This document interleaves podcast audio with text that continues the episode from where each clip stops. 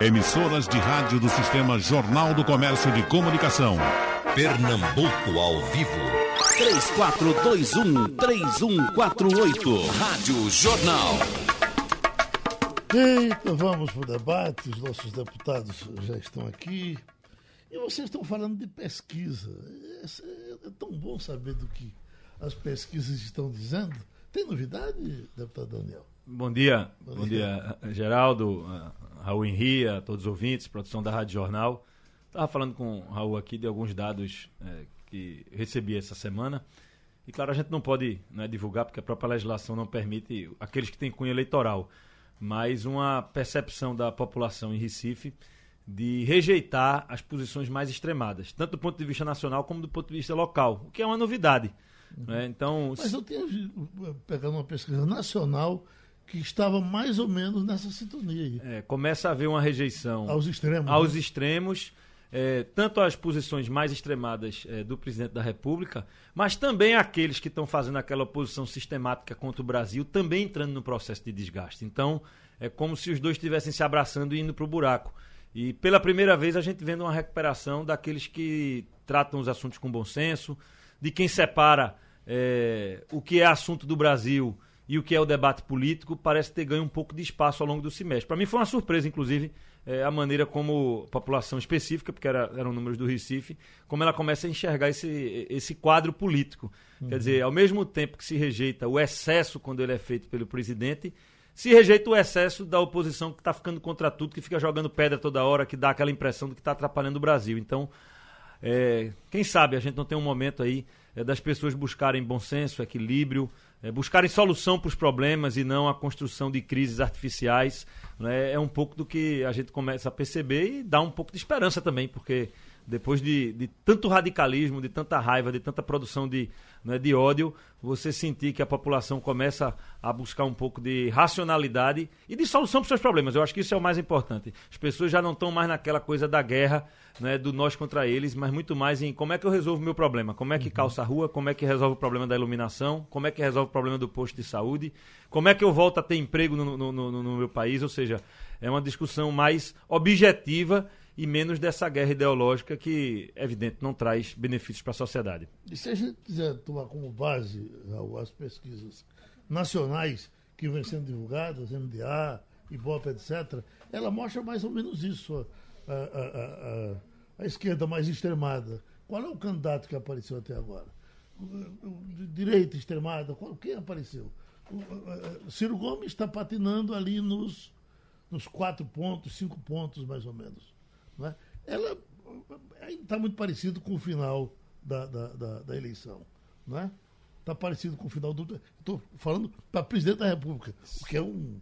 É muito. É cedo demais para se falar disso, né? É, Mas claro. já tem aparecido, né? É, você já tem uma mudança, eu acho, de cenário de lá para cá, porque a eleição de presidente ela foi muito extremada, né? Foi uma uhum. eleição que no final é, ela ficou uma eleição do não e não uma eleição do sim. A gente sabe que boa parte dos votos de segundo turno foram aqueles votos. Eu vou votar contra o candidato adversário, e, e é lógico que esse não é o melhor é, resultado para uma eleição, quando você vota contra alguma coisa e não a favor de algo. É, e eu acho que é esse sentimento de aprendizado que a população começa a ter. Em querer buscar ser a favor de alguma coisa e não mais simplesmente ficar sendo contra. Né? Essa é talvez a mudança de perspectiva, porque para mim a última eleição foi marcada por isso. Foi a uhum. eleição do contra algo, uhum. é, principalmente no seu segundo turno. Né? Já no primeiro isso começou. Você já via no primeiro turno é, é, o PT tentando se agarrar à rejeição de Bolsonaro para chegar ao segundo turno e, e, a campanha de Bolsonaro, é lógico, foi toda construída em cima do antipetismo. Então, era uma eleição de negar algo e não de construir. É, é, é, aquela, aquele entendimento de que será que nós estamos no início de um novo ciclo ou a gente está no final de um ciclo antigo e a abertura desse novo ciclo está por vir. Eu prefiro acreditar que a gente está no final de um ciclo e que a abertura de um novo ciclo está por vir uhum. é, adiante no país, que a gente ainda está vivendo é, a transição dos erros que foram cometidos por todos, sem querer culpar a esquerda, a direita, é, os mais ao centro, os liberais, mas é, os erros cometidos por toda a classe política desde a redemocratização. Talvez a gente esteja encerrando agora um ciclo em um momento e, e quem sabe a gente não abre um novo mais à frente, com novas práticas, com novas é, é, atitudes perante a população e também é, com uma sensação de buscar mais consensos e menos é, disputas em torno de assuntos que não deveriam estar no campo político. Acho que já tivemos uma conversa desse tipo, né, deputado Raul? Quando a gente tratava dessa coisa. É uma situação não só muito confortável, mas até certo ponto covarde com, com o eleitor. O camarada que diz, bom, eu sou a favor de tudo, ou eu sou contra tudo. Assim é bom viver. Né? O, o ideal é você. Eu não sou contra tudo, nem a favor de tudo. Eu sou a favor do que acho correto, podendo até estar errado, e, e, e contra o que acho que está errado. Né? É, bom dia, Geraldo. Bom dia, Daniel, os ouvintes da Rádio Jornal. Exatamente isso. Eu acho que o Brasil vive uma era dos extremos. Isso que Daniel colocou é absolutamente procedente.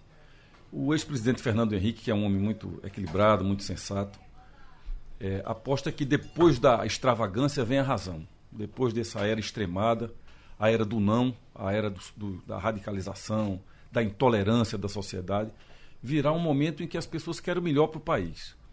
Lá no Congresso Nacional eu identifico claramente isso. Acho que nós temos lá dois polos muito distintos, que é um polo da velha esquerda populista que aposta no quanto pior melhor, foi contra tudo, propôs um conjunto de modificações no projeto original da reforma da Previdência. As modificações foram feitas e, mesmo assim, esse grupo de deputados votou contra, ignorando que o Brasil precisava de fato de uma reforma da Previdência. Tem a bancada do presidente Bolsonaro, que também é uma bancada radicalizada, né, que, que é muito contundente, que é muito. o discurso é muito pesado na tribuna. Tem um conjunto de deputados lá que a imprensa é, classifica como centrão, que é um deputados mais antigos, de uma bancada mais pragmática. E tem um conjunto amplo de deputados independentes, e acho que Daniel e eu nos colocamos nesse campo aí, de, que tem procurado votar a favor do Brasil. Se o presidente acerta, encaminha uma proposta que é importante, que é boa para o Brasil, a gente vota a favor. Se encaminha uma coisa que é ruim para o país, a gente vota contra. E acho que é isso. A gente tem que. A grande interrogação que eu acho que existe no país hoje é o que virá depois de Bolsonaro. Isso que você estava colocando aí. A gente vê que o eleitorado dele tem diminuído.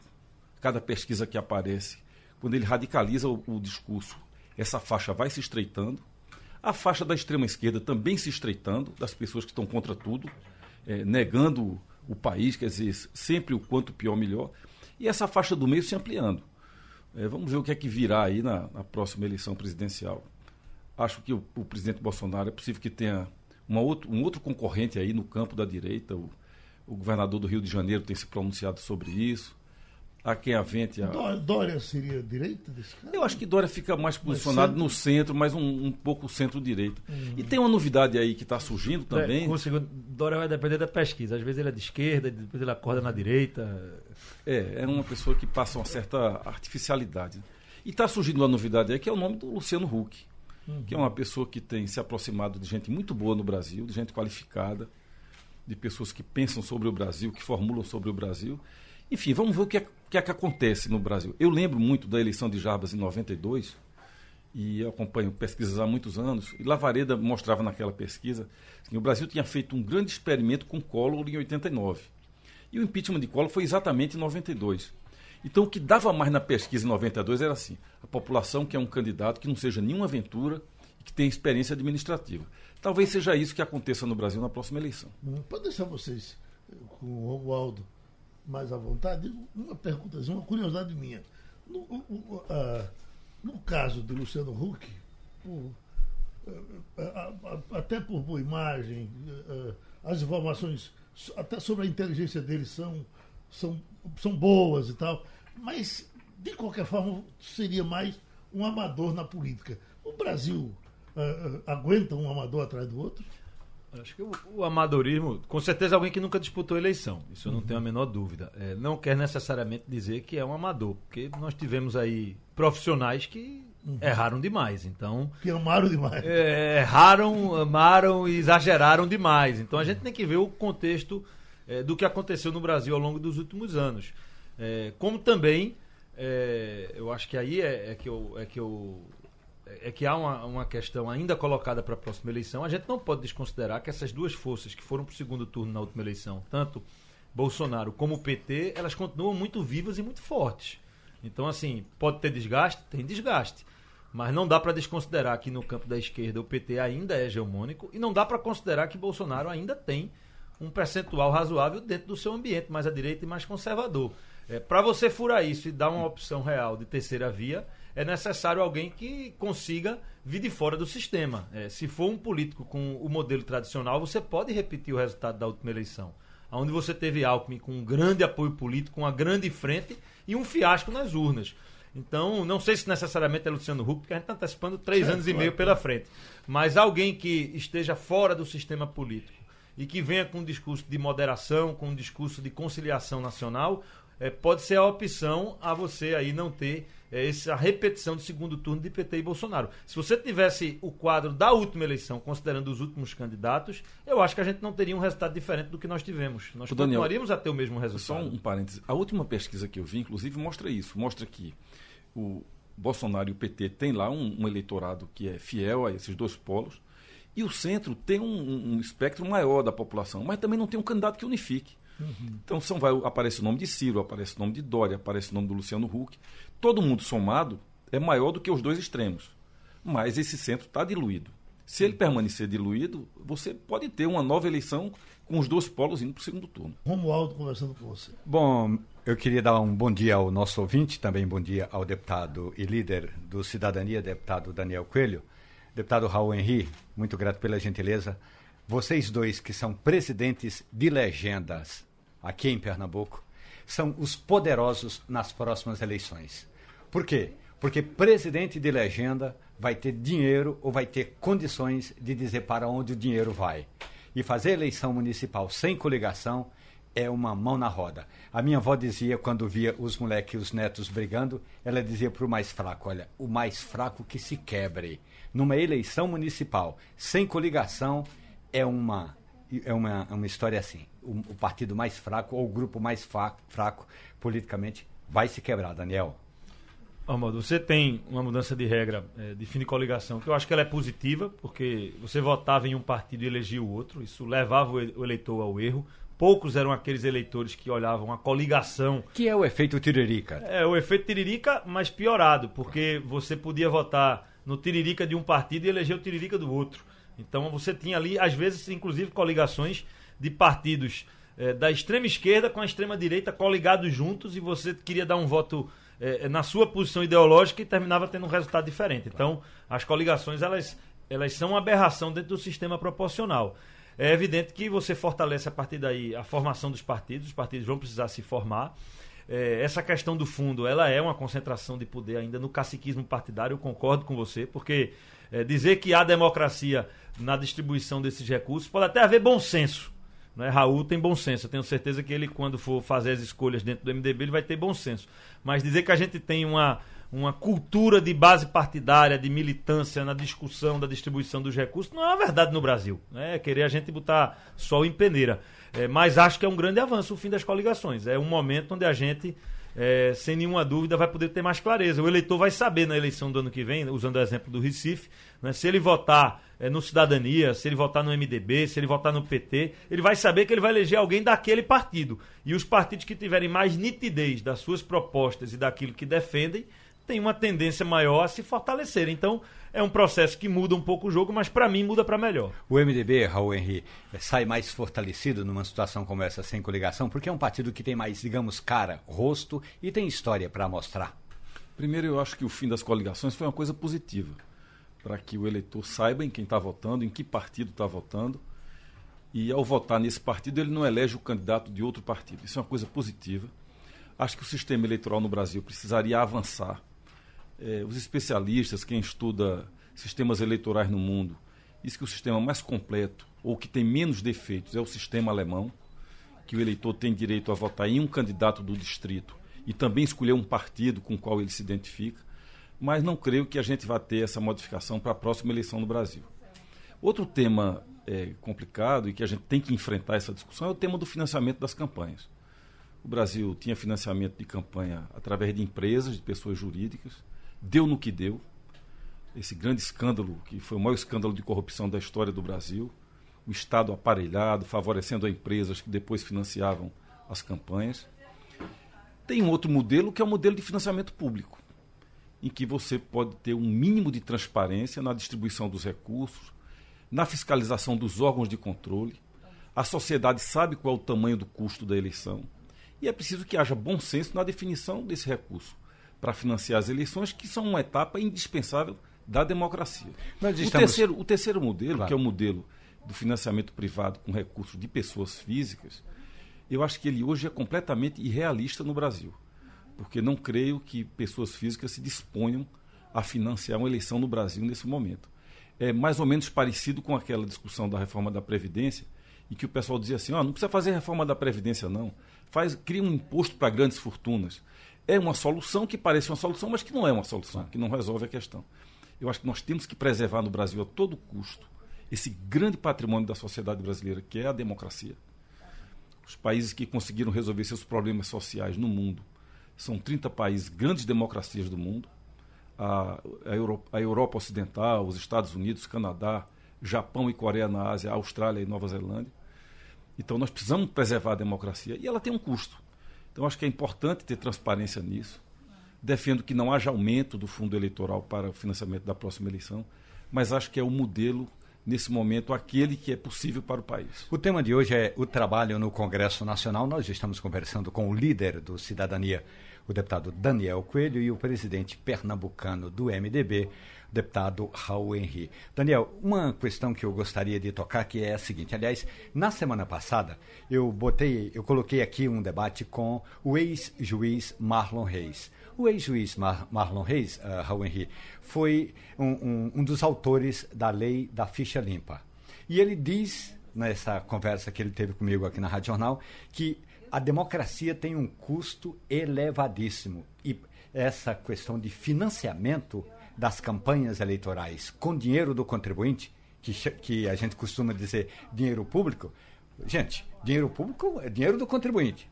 Porque senão a gente fica imaginando dinheiro público de onde vem, é o dinheiro do contribuinte. Então, não tem democracia sem custo. E o custo melhor é o dinheiro do contribuinte.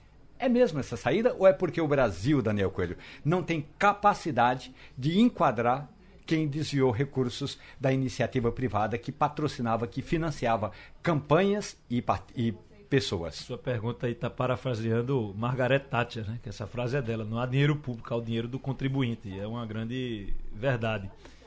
É, a gente primeiro tem que lembrar um pouquinho da história. Como é que a gente chegou a esse processo?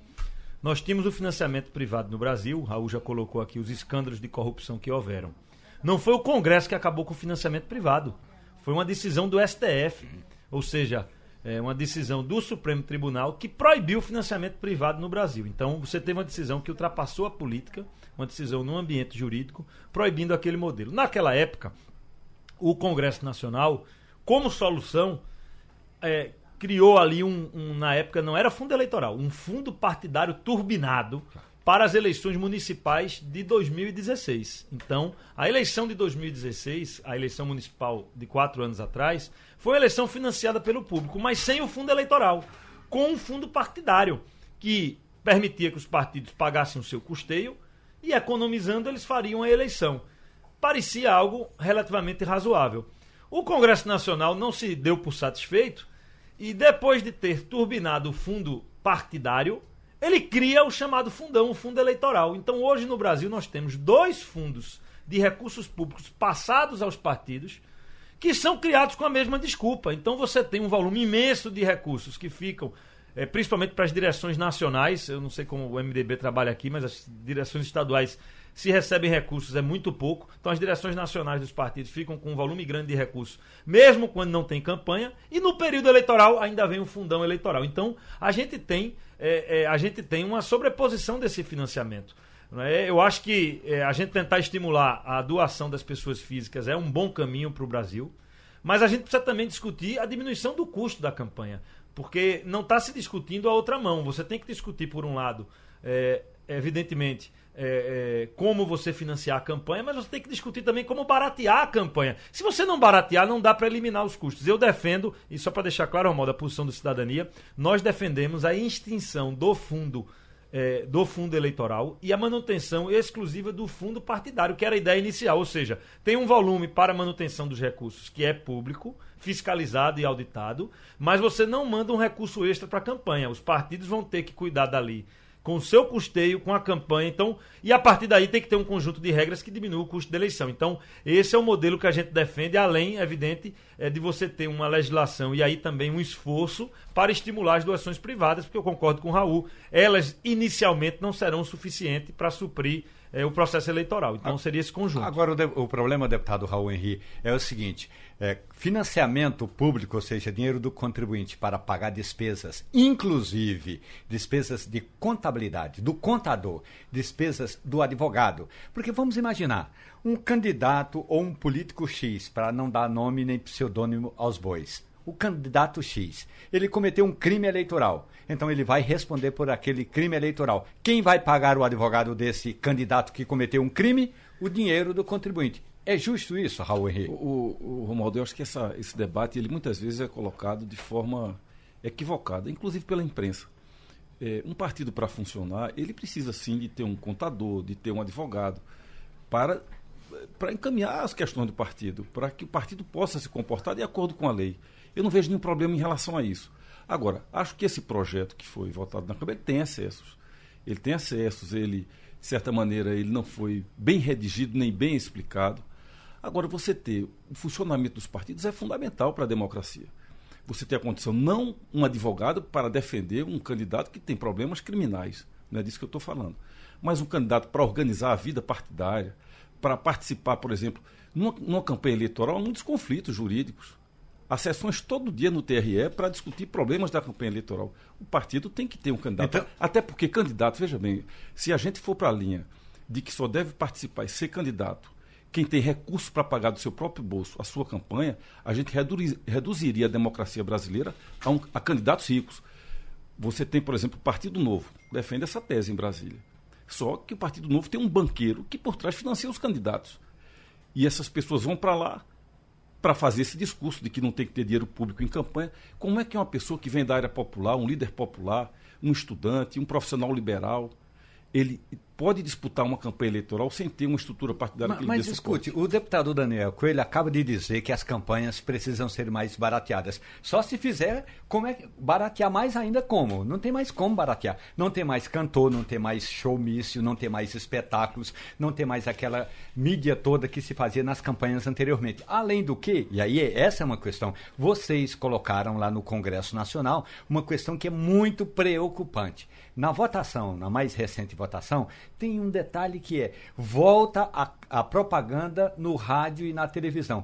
Gente, os partidos políticos vão ser um produto a serem vendidos no rádio e na televisão, e não é propaganda gratuita. Não tem nada de graça, não, como diz o, o, economista, não tem almoço de graça. É mais uma vez o contribuinte que vai pagar por, por tudo isso. É só o, o detalhe, Romualdo, no vocês, assim, nós de cidadania votamos contra Sim, no mas primeiro nós estamos momento. discutindo o Congresso. Não, eu sei, mas é importante, só porque o Sim. ouvinte está ouvindo e às vezes não tem informação completa, parece que a gente deu o voto a favor. Então, assim, primeiro nós votamos contra no primeiro momento, contra no segundo momento. Nessa segunda votação, Raul também teve é, um voto contrário. Então, é, não foi o que a gente queria, essa volta. Como você pode baratear campanhas? Vamos para objetivamente o que você aqui colocou. Há muito tempo que eu tenho defendido que esse modelo que nós temos de chamada, entre aspas, propaganda gratuita, que não é gratuita eleitoral, é um modelo equivocado, caro, é um modelo que é, dá privilégio a, realmente a quem tem mais recurso. O que devia ter um estudo único do TSE, o cara ia lá e botava, entrava a cara ao vivo. Tem dois minutos, vai falar dois minutos ao vivo com a população, sem edição, explica as propostas, debates. Quer dizer, a gente não precisa ter esse modelo é, da fantasia eleitoral, porque o que a gente tem hoje é uma fantasia eleitoral na televisão que é caríssimo.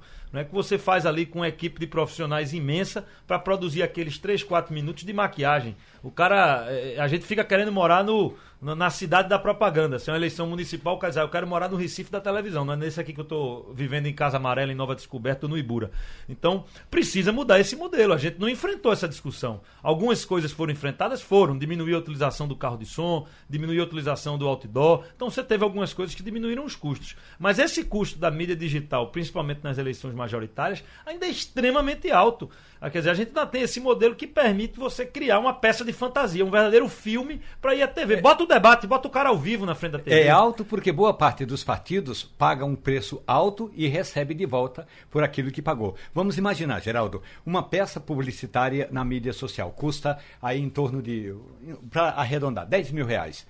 Se não custa tudo isso, então o partido paga a quem produziu a mídia 10 mil reais, mas recebe boa parte do dinheiro que deu a quem pagou. Isso tá, é só dar uma olhada nas prestações de conta. O que a mídia eh, digital, os eh, influenciadores cobram por essas publicações todas, deputado, é muito mais alto do que é realmente o preço. Até nisso há superfaturamento. O superfaturamento vai ter em todo canto. Quanto ao roubo, não há lei que. O roubo está na, na falta de caráter e de honestidade do ser humano. Do jeito que você colocar, vai ter o cara querendo burlar. Eu estou querendo aqui considerar uma, uma legislação que seja justa considerando as pessoas de bem, porque o bandido esse tem que ser preso, não, não dá pra gente ter um tratamento diferente disso. Agora, deputado Raul Henrique, me diga uma coisa, um partido como o seu, que é praticamente comandado por Romero Jucá lá em Brasília, os, os deputados, desculpe, os diretores, os dirigentes dos partidos nos estados vão comer na mão do, do Romero Jucá? Porque essa questão da distribuição do dinheiro é muito importante. Primeiro, já tem uma parte que é a chamada verba carimbada, que são as campanhas das mulheres, tá certo? As candidaturas. E aí passa essa parte carimbada, tem o restante que fica no comando do partido lá em Brasília. Como é que vai ser essa distribuição? Ah, primeiro, eu, eu, quero dizer que eu não respondo por Romero Jucá, tá certo? Eu estou nisso. É, é importante a gente fazer esse debate colocando a coisa no trilho. Eu estou na vida pública desde 85, são 35 anos, não respondo a nenhum processo em nenhum órgão da Justiça, nem em Tribunal de Contas. Então, eu tenho uma vida limpa e posso falar sobre isso com absoluta tranquilidade. Não respondo por Romero Jucá, nem respondo pela direção nacional do PMDB. Agora, campanha eleitoral, quando há desvio, quando há crime, tem que ser, a justiça tem que punir. Os órgãos de controle têm que estar atentos a isso. O que eu estou defendendo aqui é que as campanhas têm um custo, e é melhor que esse custo seja transparente, seja um financiamento público da democracia brasileira, do que a gente permitir esses financiamentos privados que muitas vezes tem contrapartidas depois, e a gente viu isso no Brasil. Viu com muita clareza. Tanto que o que Daniel disse é, verdadeiro. Foi o Supremo Tribunal Federal que proibiu financiamentos privados no Brasil, porque os escândalos eram, eram sucessivos. A empresa financiava o candidato, esperava o candidato se eleger, para depois ter um retorno dele sendo beneficiada por algum tipo de contrato, com superfaturamento. Então a gente tentou sanar esse problema, o Supremo Tribunal Federal tentou sanar esse problema, e a outra, a outra alternativa que existia era um financiamento público, com um custo conhecido pela sociedade, com um custo fiscalizado pelos órgãos de controle, e a distribuição sendo feita democraticamente a partir da representatividade de cada partido. Não tem democracia sem custo, Romualdo. Agora, a gente tem que falar disso com seriedade, com responsabilidade, para não cair num discurso demagógico. Aquele discurso que, não, vamos fazer o financiamento privado, e quem é rico pode financiar sua própria campanha sem limite, o cara pode, o candidato rico, ele não tem limite para financiar com o recurso dele, ou quem tem amigo rico que banca suas candidaturas para depois representar esses interesses no Congresso Nacional. Eu acho que dos modelos que existem, um financiamento público equilibrado, sem excesso, com fiscalização dos órgãos de controle, é a melhor solução para o país. Mais informação com relação à morte do uh, advogado Gilberto Marques. Não vamos confundir com Gilberto Marques Paulo, que foi prefeito do Recife esse está com problema de saúde já há algum tempo. Gilberto Marques, advogado do escândalo da mandioca, eh, foi o que morreu agora há pouco. Ele estava, se sentiu mal, já era diabético, tinha alguns problemas, eh, muita gente tem, e sentiu dores e foi para esse hospital português de Boa Viagem.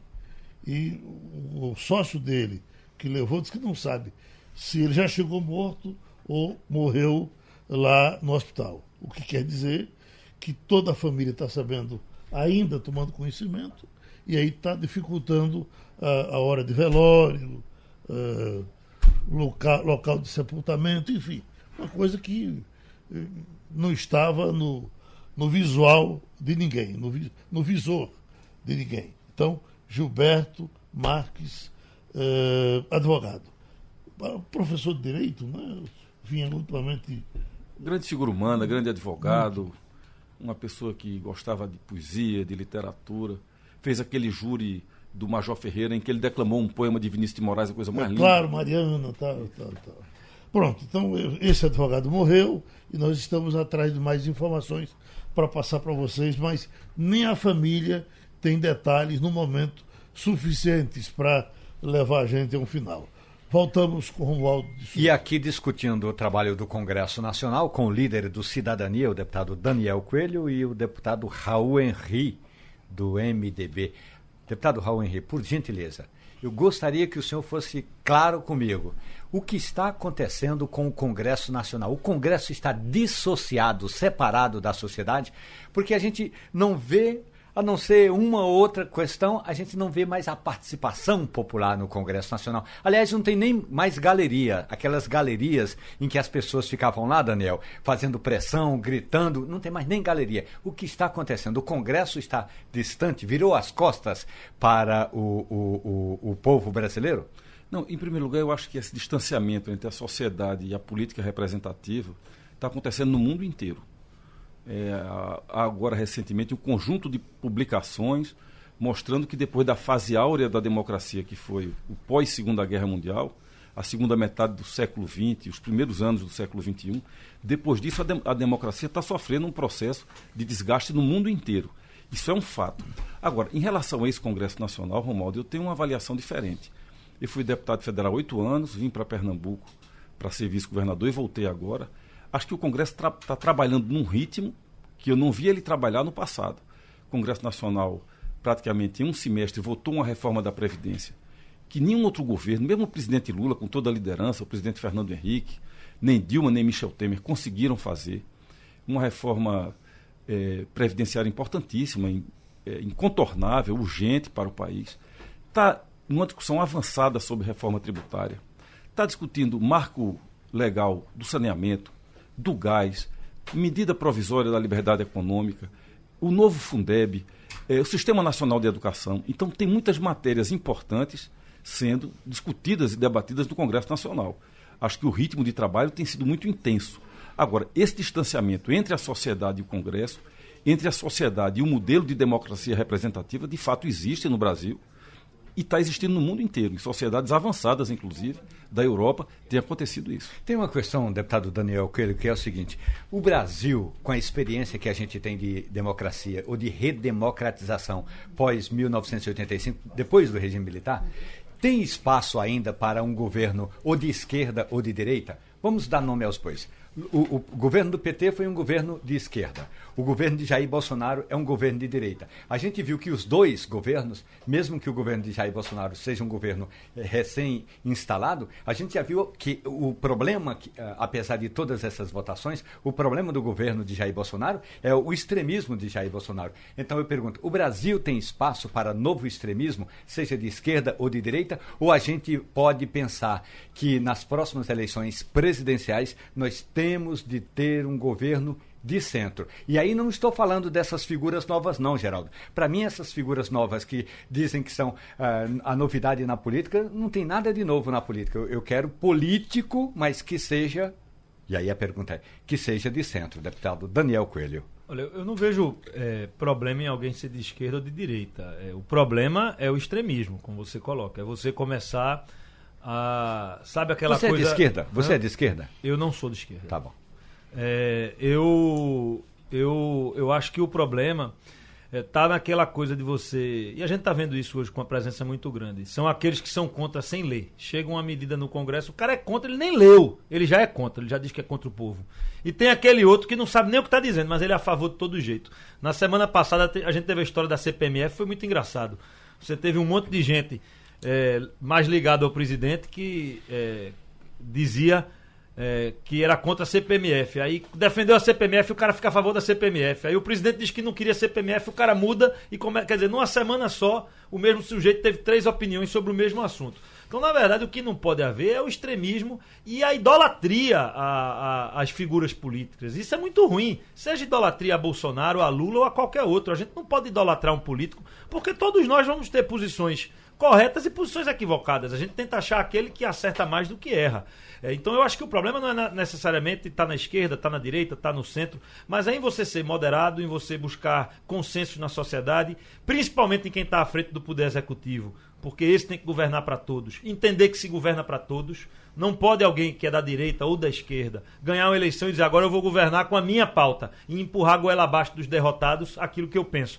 É, você tem que entender que ali você governa para o Brasil todo. Cabe até a um deputado que é eleito na direita, na esquerda, ele defender a sua é, a sua posição política, porque o deputado ele representa os seus eleitores. Mas um governador ou um presidente da República, ele representa a população brasileira. E ali é, não cabe você estar tá querendo empurrar sua agenda à força. Você precisa conciliar em alguns assuntos, você precisa é, é, convergir para aquilo que é a posição da maioria. Então, para mim, não é necessariamente a questão da esquerda ou da direita, mas sim o problema do extremismo, da idolatria e da falta de busca de diálogo. Esse está o problema é, que a gente está vivendo, como o Raul disse aqui, no mundo. Nós temos Brexit, nós temos uma polarização maluca que aconteceu na França e que ainda rende resultados. Nós temos uma dificuldade na própria política americana. Quer dizer, os países de democracia mais sólida também estão com problema do extremismo. Isso tem a ver com a internet, com o algoritmo, que dá um debate aqui só sobre essa história do algoritmo da internet. O Romualdo estava entrando nessa,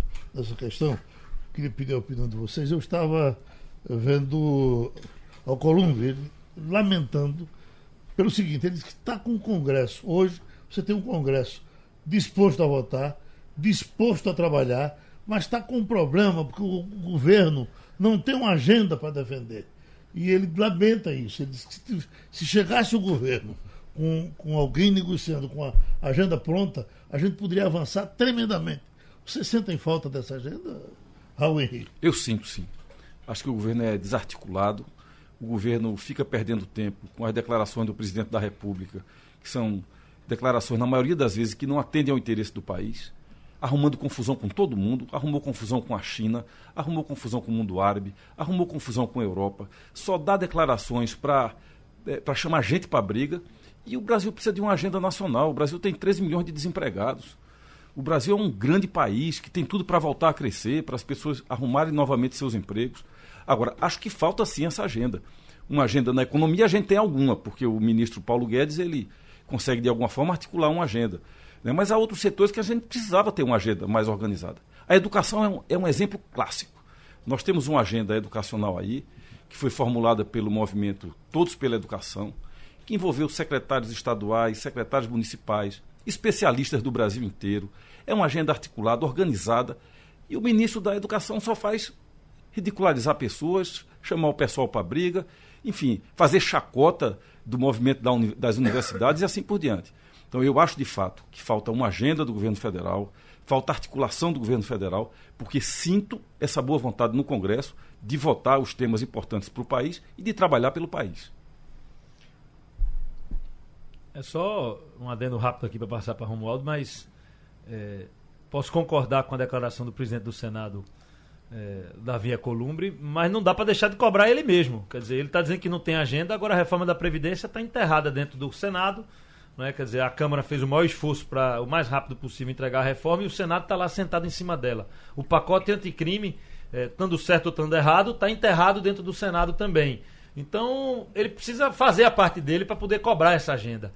É, o Senado também, como a Câmara, tem suas falhas. A gente tem que fazer e identificar, e eu concordo com as críticas que Raul fez aqui, ainda acrescentaria uh, o desastre da agenda ambiental brasileira, que é uma coisa assim impressionante é, como há uma falta de compreensão de uma agenda acertada na área ambiental. Agora, o Senado não está fazendo a parte dele para fazer a cobrança, principalmente com essas matérias que são de grande relevância. É, você está há oito meses com um pacote anticrime e você tem uma reforma da Previdência que chegou lá e que está, evidentemente, é, sendo amarrada em algum tipo de negociação que a gente espera que não seja aquela coisa do velho tomar lá da cá, da chantagem e da tentativa de obter vantagens para poder votar a reforma, porque não há justificativa para o Senado não estar já pautando é, a reforma da Previdência e virar a página. Então a gente concorda com o Davi, mas ele precisa olhar no espelho também e ver o que é que está atrás dele e o que ele está fazendo e deixando de fazer. Agora, tem uma outra questão que é o seguinte: parlamento não é uma máquina de produção.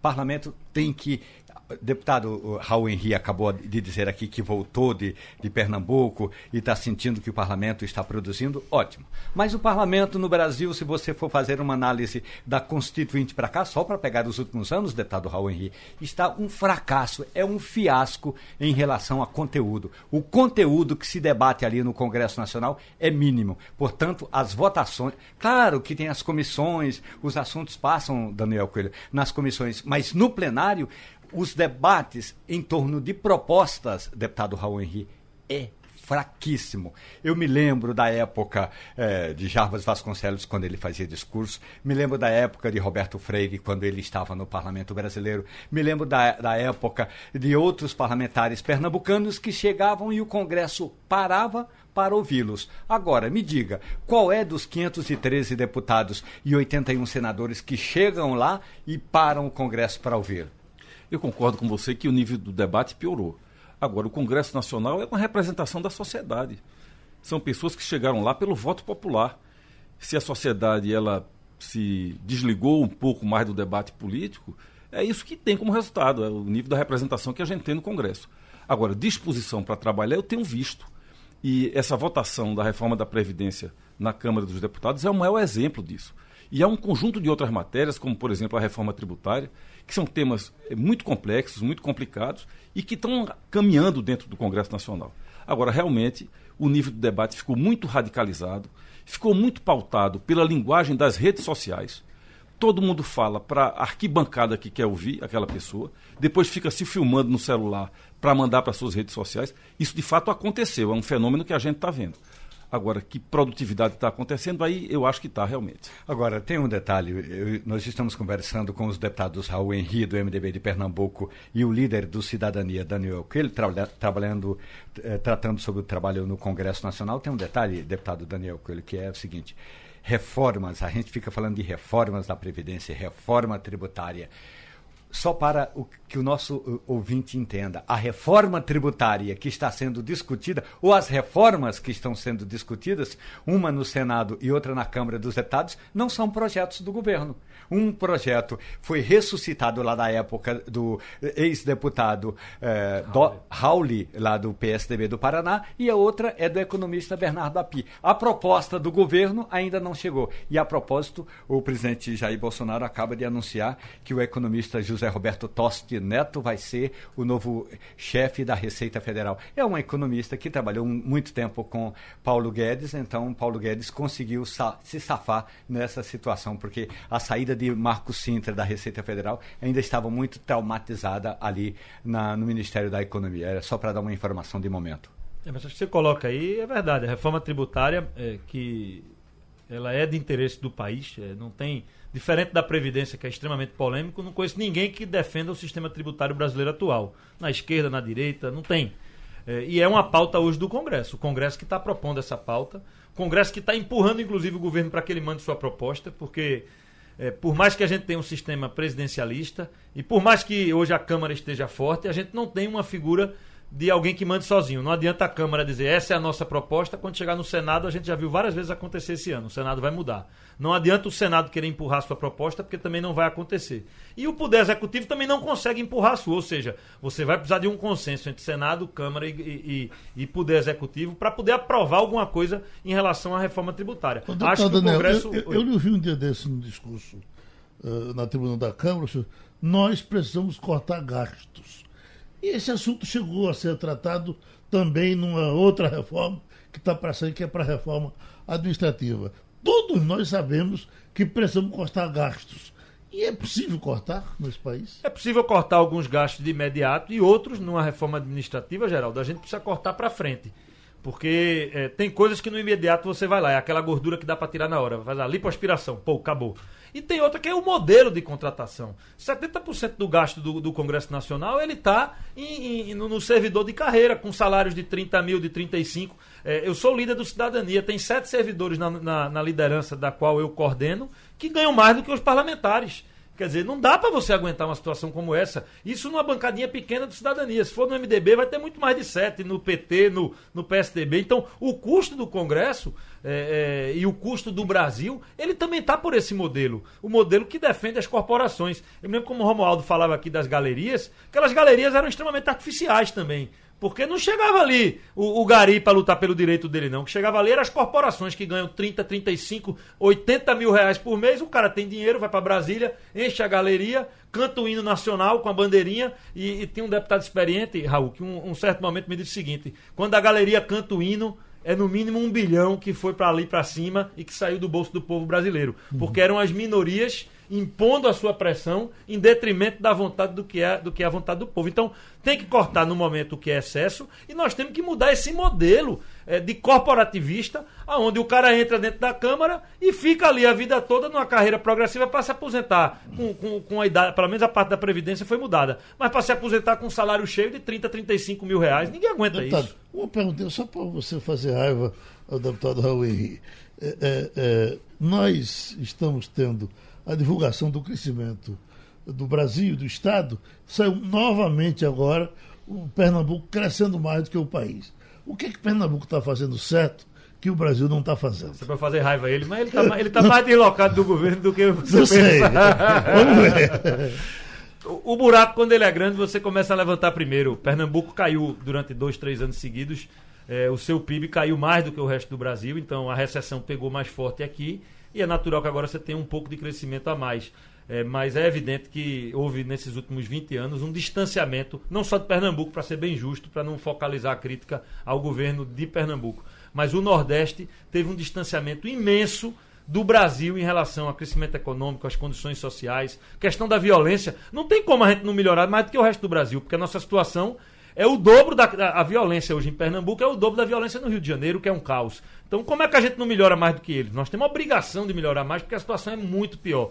Então, eu acho que tem mais a ver. A gente tem que olhar a perspectiva histórica. Se você olhar uma perspectiva de 10 anos, você vai ver que Pernambuco teve um crescimento, teve uma queda muito brusca e tem um levantamento um po- e, e se levanta um pouco mais rápido. Eu acho que é isso. É isso, deputado. Mas seria um, um debate aí mais longo para a É gente isso, poder falar de. Pernambuco. Olha, eu acho que o Nordeste todo passou por isso com o fim dos, dos investimentos em infraestrutura que foram feitos aqui.